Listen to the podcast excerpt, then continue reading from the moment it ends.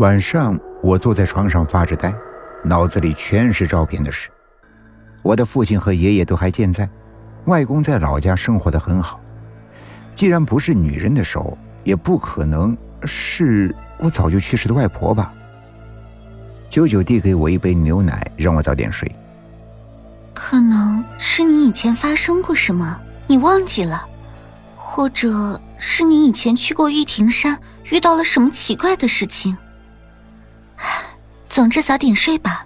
明天我陪你去逛逛街，散散心。我躺在床上，慢慢的闭上了眼睛。我好像回到了玉庭山。玉庭山脚那儿有一条河流。早前一年夏天，连下了好几场大雨，造成过泛滥。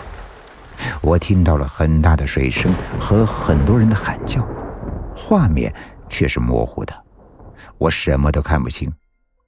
我能感受到，我浑身都是湿的。妈妈在带着我奔跑，我听到了她在大喊。紧接着，我落水了，水中的窒息感让我猛地从梦中惊醒。我想起了什么，我知道那是谁了。那年夏天，我五岁，我跟着家人们来到玉庭山野营，周围有很多人也在扎帐篷，天特别的晴。谁也没想到，当天晚上是大雨。我在睡梦中被母亲叫醒，帐篷已经进水了。我听到帐篷外有很多人在喊叫。出帐篷的时候，水已经漫到了我的大腿。天是黑的，我辨别不清方向，只能够跟着母亲跑。父亲在前面伸手想抱过我，但是母亲将我送过去的时候，我的脚下被什么东西给绊倒了，整个人掉进了水里。一瞬间。我就被卷到了不知道什么地方。我想大喊，却灌入了一口河水，强烈的窒息感让我失去了力气，意识也变得模糊。恍惚间，有一双有力的手托起了我，将我抱离水面。紧接着，眼前是一片黑暗，我昏过去了。醒来的时候，我已经在病床上。母亲告诉我，露营地不远处住着一个护林人。我掉入水中的时候，他正好站在旁边，扶着一位小姑娘登上了高处的巨石。听到母亲的叫喊声，他及时赶来。凭着他对地形的熟悉，他在水中找到了我，推着我的肩膀，同我的父亲一起将我抬出了水面。但是他却被一阵湍急的水流给冲倒，脑袋撞上了一块石头，不幸去世。后来，我跟母亲来到护林人的墓地。照片上的他脸瘦瘦的，下巴上有浓密的胡子，神情严肃，甚至有点凶。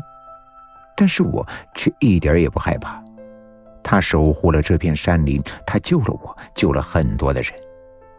我听母亲说，护林人的妻子早就和他离婚了，唯一的女儿跟着母亲生活。走的时候呀。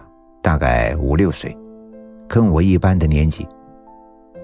第二天，我没有跟九舅逛街，我去到了之前烧烤的那个民宿。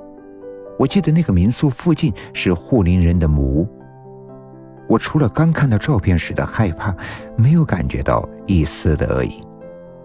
也许是护林人的灵魂只是看到了我，认出我是被他救过的小女孩，所以才将双手放在我的肩膀。